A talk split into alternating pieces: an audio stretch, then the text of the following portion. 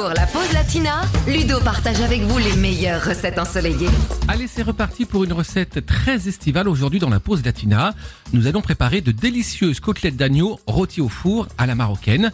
Une belle recette très simple et qui va nous emmener directement à Tanger en bord de mer ou dans la Médina de Marrakech. Alors pour 6 personnes, il nous faut 12 côtelettes d'agneau, 200 ml d'huile d'olive, 4 cuillères à soupe de jus de citron, 4 gousses d'ail émincées, 2 oignons rouges émincés, du paprika, du cumin, du gingembre, du gros sel, du persil ciselé ou bien de la coriandre. Alors pour commencer, dans un grand saladier, on va mélanger l'huile d'olive et le jus de citron. Ensuite, on va ajouter les épices et les herbes, bien mélangées, enrober les côtelettes d'agneau avec la marinade, les filmer et placer tout ça au réfrigérateur pendant environ 2 heures.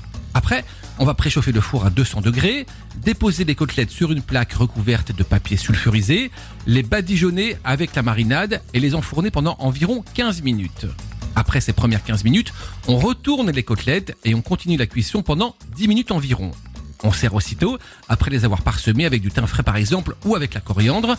Et pour l'accompagnement, vous pouvez opter tout simplement pour des carottes râpées ou un taboulé bien frais, histoire de rester dans l'ambiance marocaine.